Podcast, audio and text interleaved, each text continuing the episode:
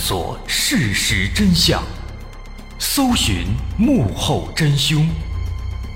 欢迎收听《绝密档案》，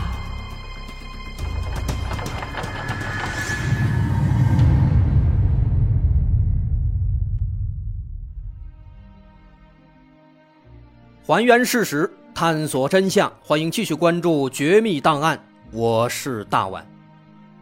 咱们接着上回茬继续说。在卓豹和彭大祥的短信记录当中，有这么一条引起了警方的注意。这条短信是半个月前发的，内容只有几个字：“我要两个鬼。”这几个字的意思很容易就能猜出来，他要两个鬼，这鬼肯定指的就是假币模板。面对证据，卓豹没有什么可狡辩的，他交代了。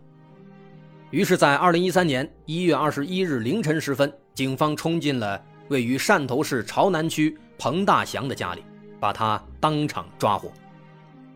被抓时，他藏在女儿房间的床底下，吓得瑟瑟发抖。在窗外还有十几张没有被完全烧毁的胶片，看来在最后一刻，他还在想着要如何毁灭罪证呢。这彭大祥和卓豹。两人是朋友，他们俩年龄相仿，卓豹七十五岁，彭大祥七十二岁。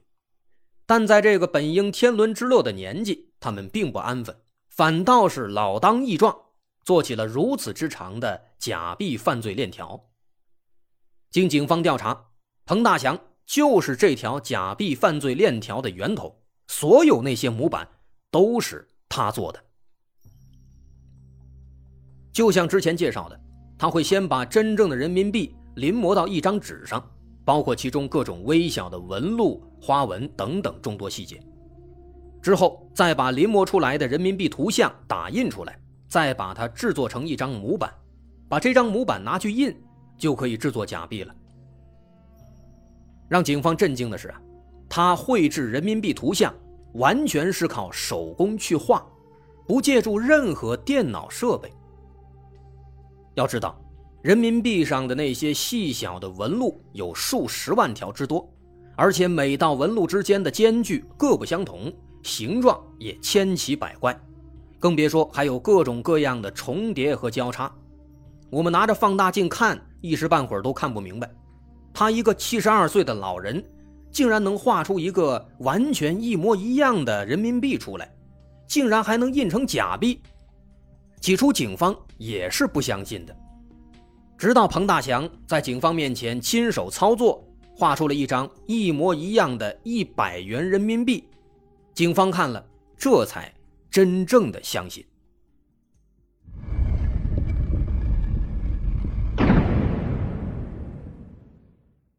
一九四一年，彭大祥出生于广东汕头，当时正值乱世，世道艰难。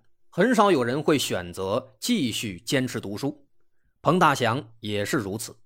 小学一毕业，他就在父母的安排下去给一位绘画的师傅当了学徒，学着画一些年画、窗花、人物肖像之类的。他很有天赋，而且他的观察能力也非常强，因此画出来的东西啊总是惟妙惟肖、细致入微。但那个年代啊。大多数人生活贫困，很少有人会花钱去买这些工艺品，所以彭大祥赚的并不多，只能跟着师傅一起勉强糊口。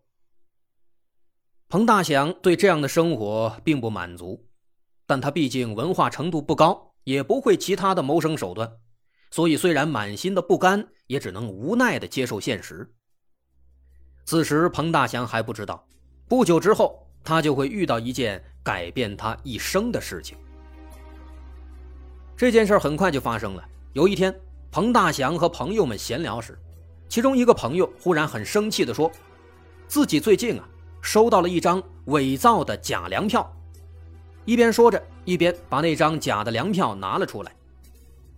彭大祥拿过来仔细看了看，发现这张假粮票就是画出来的，而且画的还没有那么精细。但就这样，竟然把朋友给骗了。于是他嘲笑朋友说：“你这眼神也太不好了，画的这么糙就把你骗了。朋友听了自然是有些不高兴，闷闷不乐的离开了。本以为这事儿呢就是一个小插曲，可彭大祥回到家之后啊，看着家里所剩无几的粮食，他忽然就有了一个特别的想法。对他来说，白天那张假粮票啊，可以说画的十分粗糙，但这个程度都能把人骗了。而彭大祥自认为自己的画工还是不错的，他想，如果自己也去伪造粮票。也许也能达到以假乱真的效果。说干就干，彭大祥拿出画笔和家里仅有的一些粮票，蹲在灯下，仿照粮票的样子，仔仔细细地画了起来。这粮票和人民币还是不一样的，虽然也有一些简单的防伪的手段，但总体来说还是更容易被仿制的。不过，毕竟他这是第一次画。彭大祥呢有些不熟练，而且他白天要出去工作，只能晚上回家画一画，所以熬了好几个通宵，他才终于画出了自制的第一张粮票。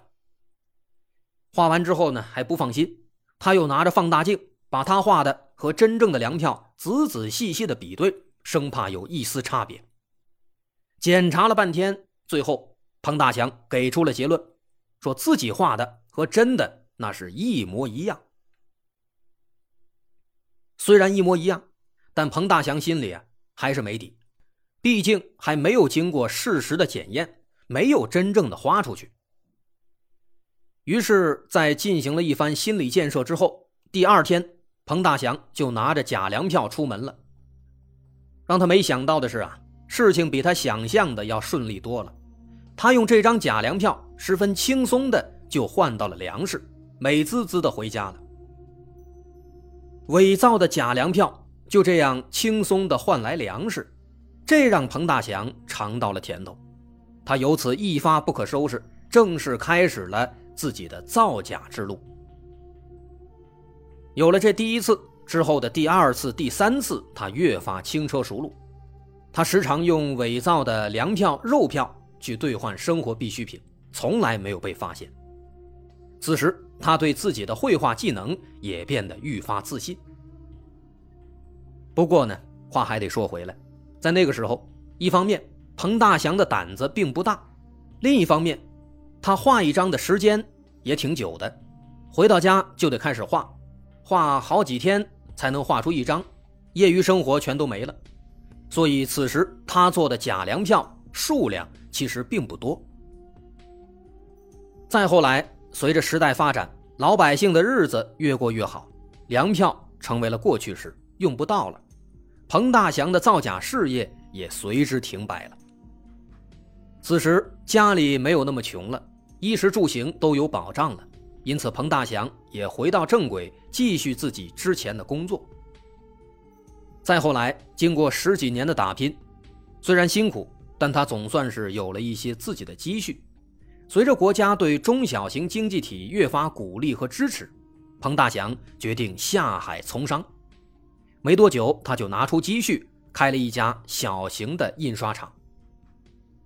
自己当上老板了，彭大祥以为生活会由此变得越来越好，却不曾想天有不测风云，他的印刷厂开张没几年，就遭遇了印刷行业的集体低谷。当时。许多印刷厂都因为入不敷出而纷纷倒闭了。面对这样的现实，彭大祥仍然在硬撑着，但他的运气啊确实不太好。末了耗光了所有积蓄，行业低谷还没挺过去，最终彭大祥只能满心不甘地关闭了印刷厂。此时的彭大祥十分颓丧，他已经几乎身无分文了，可家中。还有妻子和儿女在等着吃饭呢。在重重的压力下，彭大祥开始重新思考和调整自己之后的人生规划。虽然现在没有粮票了，但彭大祥知道，在各种各样的致富手段中，没有什么能比直接造钱更为直接了。而他自己刚好就有过类似的经验。在这样的念头出来之后啊，此时生意破产、自觉走投无路的彭大祥根本就无力抵抗。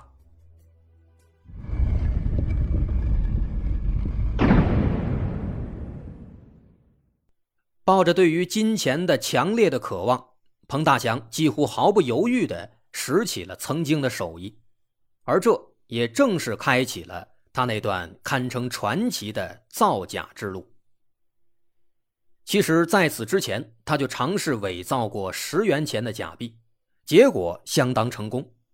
这件事后来被他朋友知道了，随着口耳相传，有几个假币贩子听说了彭大祥的事情，于是专门来找他。希望跟他合作。合作方式很简单，由彭大祥来制作假币的模板，这些假币贩子花重金购买这些模板，再拿去制作假币。在马克思的《资本论》中有这样一句话：利润达到百分之五十，资本就铤而走险；利润达到百分之百，资本就敢践踏一切人间法律；当利润达到百分之三百，资本就敢犯任何罪行，甚至冒着绞首的危险。而假币的利润可不止百分之三百。因而此时，彭大祥几乎没有犹豫。不过，初次制作假币模板对彭大祥来说也是一种挑战，因为彼时制作假币都是利用高科技手段，用电脑扫描之后精修。制作出假币的图案，再拿去印刷。但是彭大祥对电脑这些新兴科技一窍不通，如果现学，那时间肯定来不及。于是他只能使用自己最擅长的方式，就是画画，把人民币画出来，再利用之前开印刷厂的时候学到的制版技术，把图像制成胶板，那么一张假币的模板就做成了。这些步骤啊，说起来简单，但是做起来却相当耗费精力。首先，彭大祥把人民币复印出来，再放大，以便于观察钱币上的细节。他在屋子里对着这张被放大的人民币，就这样一点一点的临摹。这是一项非常浩大的工程。众所周知，真正的人民币上有着许多的细小的条纹和网格作为背景。但鲜为人知的是，这些条纹之间的间距各不相同，而且它们非常小。如果有人想通过复印直接去仿造人民币，那么在复印时，这些网格就会因为印刷手段的原因而变得模糊不清。所以，这些网格其实也是一种防伪的手段。为解决这个问题，彭大祥尝试了许多种办法。他拿出放大镜。一寸一寸的仔细观察，仔细测量每一道条纹之间的间距，接着把它们临摹在纸上。这样的手法，用我们现在的话来说，可以说是一件非常硬核的事情。但彭大祥确实做到了。等他把假币图像完全画完之后，再缩小到人民币的大小，如此一来，一张人民币的雏形就出来了。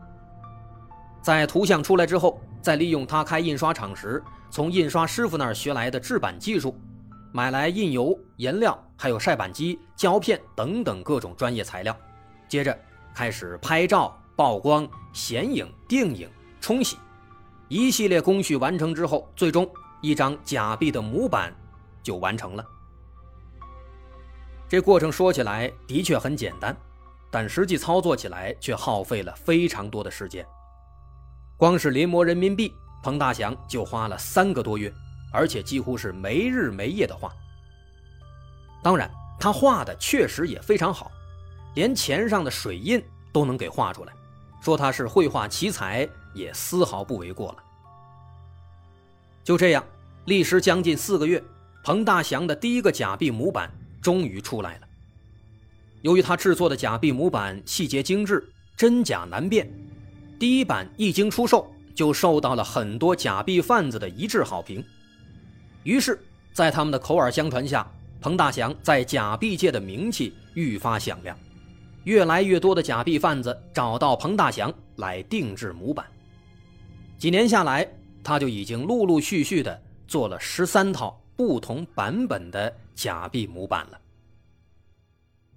需要说明的是，彭大祥制作的仅仅是假币的模板，这里的“母”是子母的“母”。这个模板被假币贩子买下之后，他们会根据这张模板再复印出大量的子板，这些子板会继续被贩卖。郑振才家具厂老板他们买到的都是子板，子板和模板一样，都可以作为制作假币的模子。因而，通过不断的复制，大量的子板在市面上传播。加之彭大祥的做工确实是业界最棒的，所以短短几年时间，由他的模板制作的假币已经占到了全国假币市场的百分之九十六点七，已经为那些犯罪分子创收六亿多元。如此体量，堪称业界传奇。但和六亿多元的赃款形成鲜明对比的是，彭大祥因此获得的收入。彭大祥的假币模板其实并不贵，他的第一张模板只卖了五万块钱。后来的十二套假币模板中，最贵的也只卖了十二万。这和六亿多的创收比起来，简直是九牛一毛。但是制作假币模板其实并非他的唯一的营生。在彭大祥被捕之后，经调查，除了制作假币模板之外，彭大强还做过很多很多的其他的假货，比如假户口本、假结婚证、假毕业证、假出生证明等等等等，很多种证件证明他都伪造过。这种种罪行相加，他已经非法获利数百万元。不仅如此，他甚至还伪造离婚证，假装和妻子离婚之后。又跟一个叫李美玲的女子共同生活，以夫妻自居，构成了重婚罪，而李美玲也是他的假币犯罪的共犯之一，后来也被判刑了。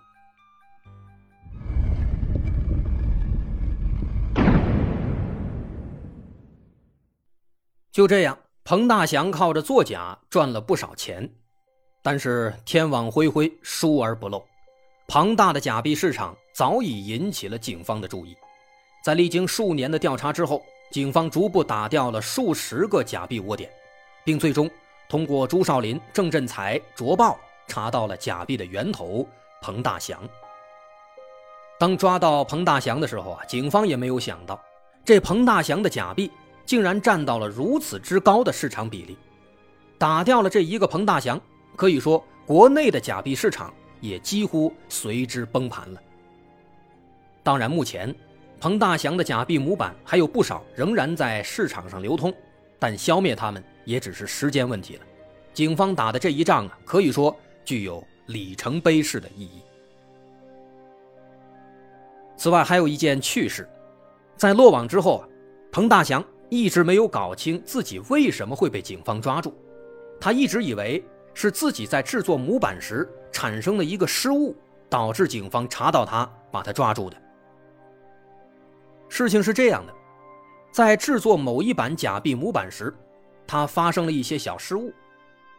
就像之前说的，在人民币上会有非常非常多的细小的条纹和网格，而在那一版的假币模板制作中，因为粗心，在人物头像的右下角，他没有去填充那些小网格。其实后来没多久，他就发现这个小失误了，可当时已经来不及补上了，模板已经卖出去了。